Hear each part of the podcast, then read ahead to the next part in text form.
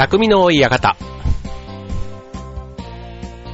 はい、川崎匠です。チョアヘオ .com の協力でオンエアしております。はい、なんかね、今週というか、もう8月下旬からずっと涼しくて、もうこのなんかね、9月に入ってからも、こう雨が続いて、ね、なんか、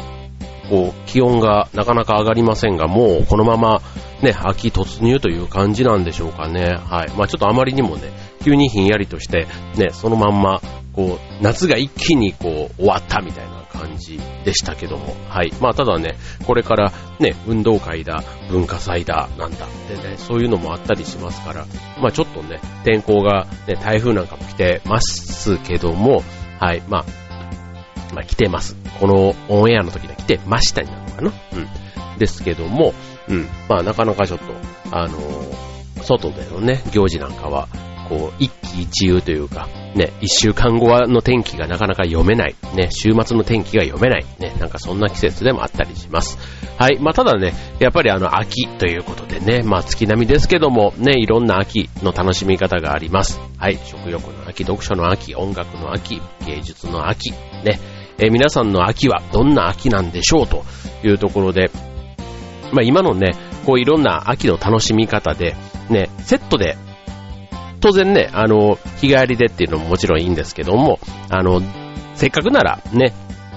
泊まりでね、旅行を兼ねてね、それを楽しんでみるなんていうのもね、なんか、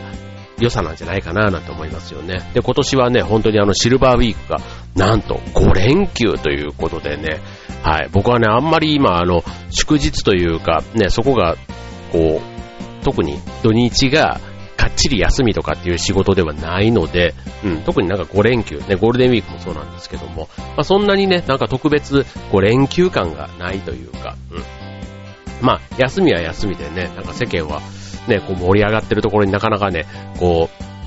う、うまくこうフィットしない休みの仕方をしてるっていうのがあるんですが、ただね、これあの、本当に、こんな5連休なんて何年かに1回しかね、ありませんから、ね、今年のこの9月のね、シルバーウィークとね、ゴールデンウィークに対してシルバーウィークってなんかだんだん慣れてきましたけども、はい。あの、決してね、お年寄りの週ではないんですけど、なんかそういう印象がね、最初ありましたけども、はい、このシルバーウィーク、ね、いろいろ予定組まれてる方いらいるんじゃないかなと思いますね。はい、ということで、えっ、と、今日はね、えっ、と、秋の旅行、ね、えー飛行機や新幹線、ね、いろんな移動手段で旅行を考えてる方いるいると思いますけども、えっ、と、旅行のね、えっ、と、移動手段のね、中で楽しむコツということで、ちょっとね、えーテーマ曖昧ですけども、話しながらまとめていきたいと思いますので、今日もよろしくお願いします。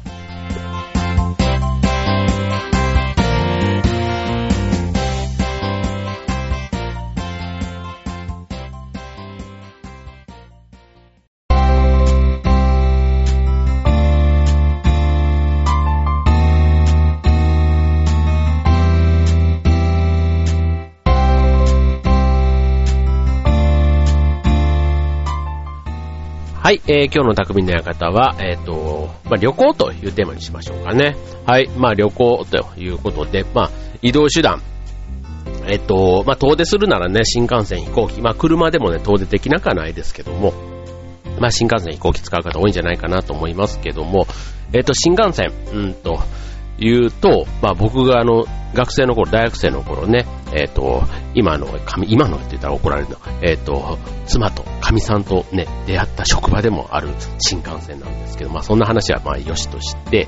うん。えっ、と、新幹線、ね、えー僕は東海道新幹線、山陽新幹線で、まあ、アルバイトの立場でね、働いていましたけども、まあ、それゆえにね、いろいろこう、新幹線の仕組みというか、ね、16両編成で、ね、こういう風に車両がなっててとか、なんかそういう勝手がね、あの、よくわかるので、すごく、あの、乗り心地がいいって言っていいんですかね、居心地というか、勝手が、車内の勝手がわかる。まあ、いろんなね、車両の編成って言ったらもうちょっとマニアックな話になってきますけども、ね、こう、100系、300系、500系、700系とかね、こうね、なんとか系っていうね、あと700系 N みたいな、そういった形でね、どんどん最新の車両が出てきたりしていますけども、あの、その中でも、ちょっとしたね、えー座席の選び方のコツが、まあ、例えば自由席、指定席とかね、えっと、5列、あ、5列って5席、えっと、なんだ、横、ね、5席あるじゃないですか。で、大体3、2で通路を挟んでっていう感じで、なっていると思うんですけども、以前この番組でも、実はこの席、うん、全部同じように見えるんですけども、えっ、と、ちょっと広い席とそうじゃない席があるみたいな話もね、え前したと思うんですね。はい。ほんとね、えっ、ー、と、その何センチってこうね、パッと見、わかるもんではないんですけども、実は少しずつね、椅子の幅が違っていて、広い席もあるということなんで、あ、もうあるというか、広く設計されてるんですね。はい。ということもあるんですけど、なんでかって言ったら、当然ね、こう、右左でこう、なんていうの、新幹線ね、こう、線路の上を走ってるわけですから、こうバランスもあるわけじゃないで。まあそういったところも計算した上で、まあ座席の幅も少しね、計算されて違っているということなんですけども、えっ、ー、と、その新幹線、ね、えっ、ー、と、まあ今のね、A, B, C, D, E という、だいたい5席、っていうか5列っていいのかな？うん。えー、なっています。で、えっ、と、まあ海側が ABC で、山側っていうの？海と反対側が、えっ、ー、と、DE という風になっているんですけども、うん。これね、えっ、ー、と、例えば、えっ、と、海側の方、太平洋側の方から東海道新幹線の場合ね、うんと、太陽のね、光を避けたいとか、あとは富士山とかね、あと、を眺めたいとかっていう人だったら、えっ、と、山側っていうの？海じゃない反対側、D とか E の席。ね。あとは逆に暖かい日差しをね、ちょっとあの、っていう方だったら A 席とか、あとは、うんと、ワゴンを利用したい。ね、っていう方だ。ね、まあ飲みながらとかね、そういった、あとトイレに行く人、ね、頻度が多いとかね、そういった人だったりすると、意外と通路側の方、C とか D とかっていう席が、あの、まあ、人気があるようですね。はい。まあ、というと、残りの席 B 席ですけども、確かに B 席ってね、なんか中途半端だったりします。はい。で、あと、えっ、ー、と、まあ、新幹線の種類にもよりますけども、えっ、ー、と、N700 系、まあ、最新の新幹線だったりすると、窓の下にコンセントがね、それぞれの、えっ、ー、と、座席にあるんですね。うん。あの、ちょっと前の車両とかだと一番前と後ろにはついてたりするので、うん、早く行ってね、その席を狙ったり僕なんかよくしますけども、もう今なんてね、もうスマホの充電とか場所あればね、ちょこちょこやっといた方がいいじゃないですか。うん。だから、えっと、電源を確保したいという場合であれば、N700 系の窓側、A 席か E 席をチョイスする人が多いということで、ビジネスマンでね、特にパソコンとか、そういったものを使う人なんかもね、特にあの、今新幹線あの Wi-Fi の環境なんかもね、きっちり整備されていますから、はい。まあそういったところで、ね、インターネット使う方も、あとスマホでもね、結構電源をね、え、必要とする方が、そういう車両をあえて乗っているというのがありますね。はい。まあ、新幹線でもね、なんか全部があるかと思いきや、意外とね、その各座席というか、えっ、ー、と、両端、えっ、ー、と、A 席、E 席に全部ついている車両っていうのは意外と多くないというところなんですね。はい。で、次、えっ、ー、と、座席の横位置、ね、ABCDE の場所が決まったら、次は縦位置、ね、えっ、と、何列ってやつですね。何列目に座るかというところなんですけども、うんと、これもね、ちょっとしたあの、こだわりで、随分その、ね、1時間2時間のね、新幹線の旅が全然違ってくるというところで、まず、えっ、ー、と、携帯電話等で、電話でこう連絡をする機会が多い方っていうのは、やっぱりデッキに近い、ね、話し声がなかなか車両の中だと、あの、客室ね、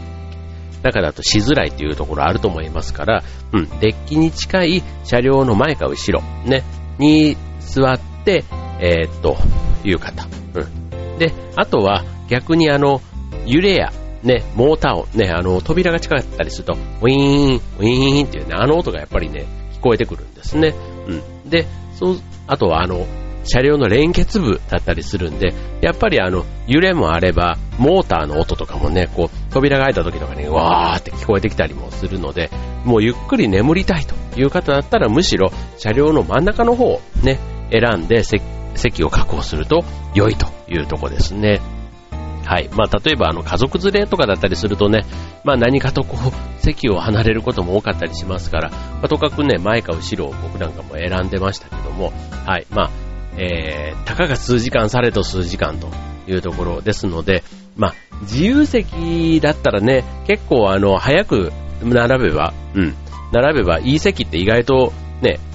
意識して取れる。うん。ただ指定席でね、どうしてもあの、このシルバーウィークとか、ね、そのあたり狙っていくんだったら、やっぱり1ヶ月前のね、売り出し初日、ね、に、こう、積極的にこう、この席、ね、多少電車の時間をずらしてでもね、えー、取っていくぐらいにした方が、ね、旅のスタートとしては、ね、逆にあと旅の締めとしてもね、なんかこう、落ち着いて、ね、えー、自分らしく過ごせるというところかなと思います。はい。では続いてまた、えっ、ー、と、今度新幹線ではなくて飛行機ということでお送りしたいと思います。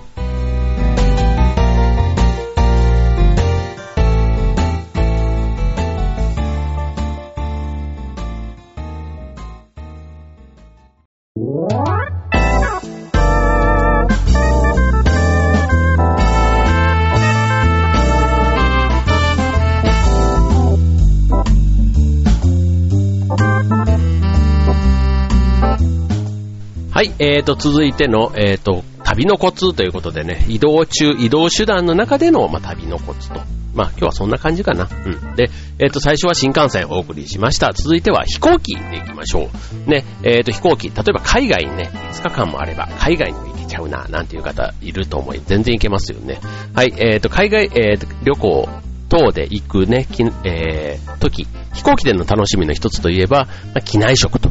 ね、あのまあ、機内食、まあ、航空会社にもよりますけども、まあ、例えば、まあ、ちょっとこれすごい偏見ですけども、うんと、まあ、日本のね、えー、航空会社と、やっぱり海外の航空会社、ね、ちょっと味の好みというか、ね、やっぱりこう、お国柄が出る感じは、ね、あったり、で、特にデザートなんかね、結構海外のやつなんかもうちょっとコテコテというか、ちょっと日本人には、うーんってこう、ね、特にヘルシー志向のある方とかだったらもうそのままもうちょっと手つけずに終わっちゃうみたいなね。それから一口ね、ちょっと味見ぐらいみたいな感じで終わってしまうのって多いかなと思います。まあそういう意味ではね、そんなに大きなね、期待はないものの、ただできるだけ、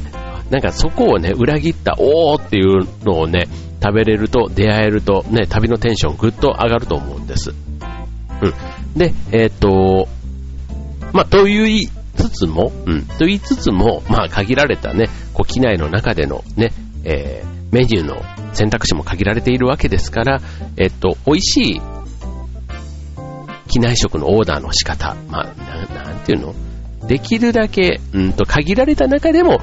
なるべくこう、お得感のある、ね、そんな機内食のオーダーのコツということで今日はご紹介したいと思います。はい。えっ、と、機内食、基本的には出発地で作られます。うん。ね。えー、ですので、出発した土地にゆかりのあるメニューの方が評判が良いということなんですね。うん。あの食材の調達のしやすさももちろんなんですけども、その地元の人、ね、本場の味を知る人が調理に携わることができるっていうことで、うん。まあ当然ね、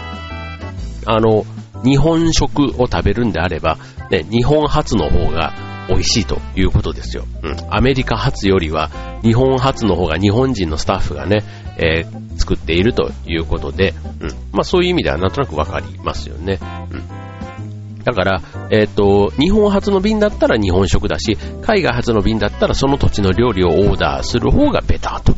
いうことなんですね。うん。なんか分かってそうで、ね、ビーフォアチキンとかって言われたら、なんかビーフかチキンかっていう、そのね、肉の種類に、こう、とかくこう意識がいきますけども、まあ、その先にあるね、えっ、と、ライスなのかパンなのかみたいな、なんかそういったところをね、ちょっとあの、意識してみるといいのかもしれませんね。はい。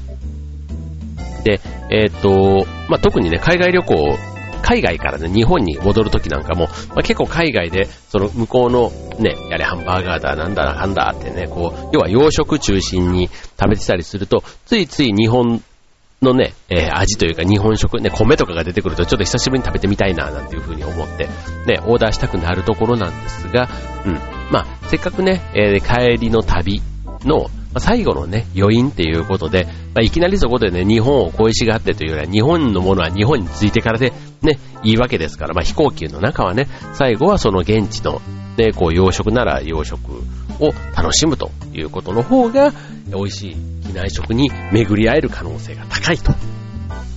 うことなんですね。はい。まあ、ちょっとしたね、えっ、と、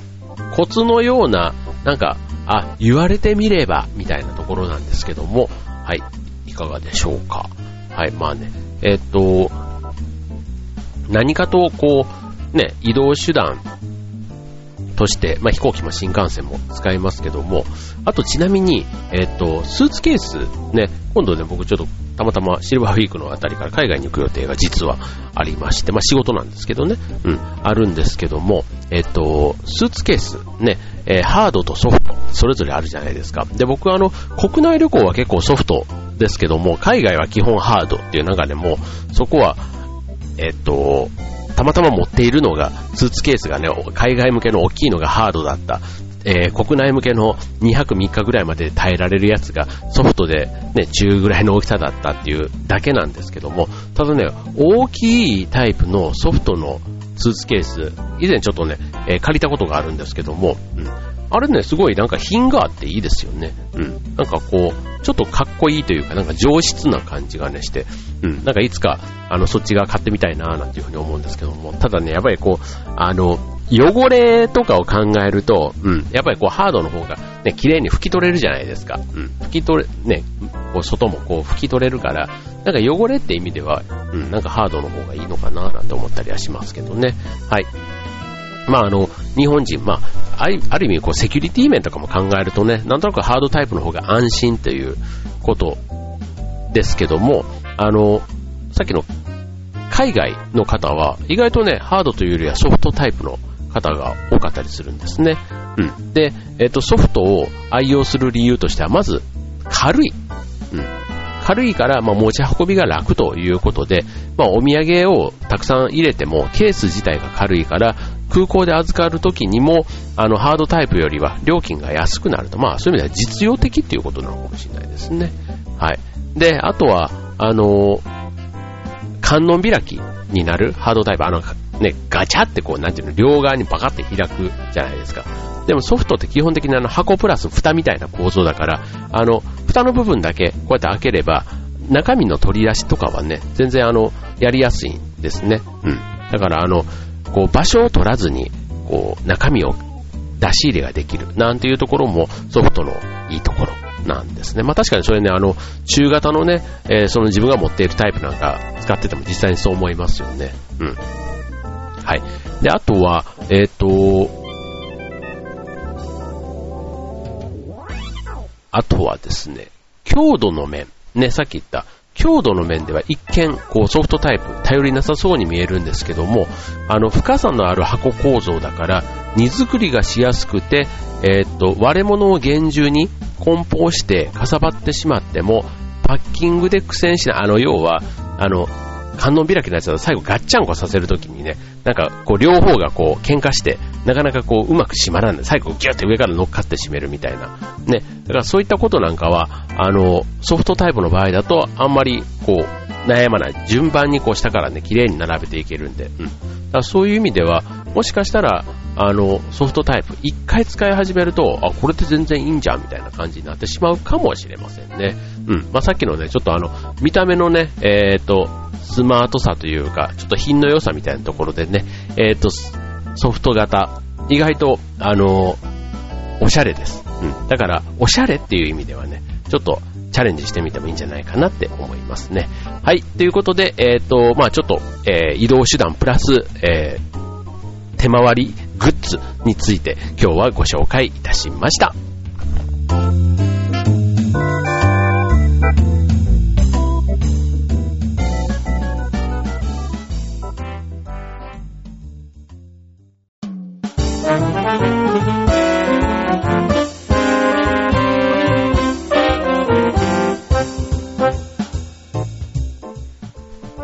えー、今週の匠の館終わりが近づいてまいりましたということでね、もうなんか、あの、今年というかね、もうここ最近年々、その、家族での中で旅行みたいなものがね、なかなかこうね、えー、上がね、今中学3年生で受験生だったりするんですけども、なかなかこう、ね、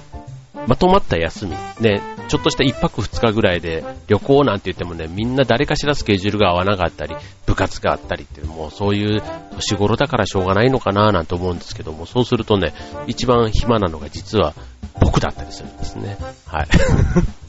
はい。なので、休みの日はね、ほんとね、なんか何しようか何しようかなんてね、思ってるんですけど、皆さんほんとね、みんな本当にね、休みの日忙しくされてて、ね、なんか Facebook とか見ててもね、よくこんなにもうみんな、すごい行事が毎週のように、いや、あれここに行った、あそこに行ったってすごいなぁなんてね、もうなんか、改めて、こう、ちょっと、どっかに行かないとダメなのかななんてちょっと思ったりもするんですけども、ただね、やっぱりね、こう行きたいところはね、すごいいっぱいあるんですよね。こう、あの、それこそ北陸新幹線で、ね、あっちの北陸3県、ね、行ってみたいだとか、ね、別にそこまで遠く行かなくても、ね、近県をね、車でこう、いいじゃないですか。伊豆の方でも山梨の方でも群馬、栃木、ね、いいですよ。もう、まあ、変な話、千葉県でもいいですよ。千葉県の中のね、ちょっと南の方に行くでもいいし、ね、なんか、あともう都内でもいいですよ。電車ででもいいですよ。もう車じゃなくてもメトロで、ね、こう都内のどっか、あの、六本木とかそういうところの美術館にちょっと行くでも、ね、上野のね、なんか、博物館行くでもいいし、もうなんかそんなんでもね、とにかくなんか秋を少しでもね、こう、季節感をなんか体感できるみたいなところをね、なんか計画的にやっていかないと、あっという間に秋が終わって、もうなんかハロウィン終われば次クリスマスみたいな、もうなんか、ちょっとそんな風になってしまう、この怒涛の4ヶ月がスタートしたなっていう感じがします。はい。まあね、本当にあの、旅行ね、なんか、こう、相手がいなくてね、一人で行く、一人旅っていうのもね、なんか意外と気楽でいいななんて最近ちょっと思ったりもするんですけども、はい、まあ一人旅までね、なんかこう、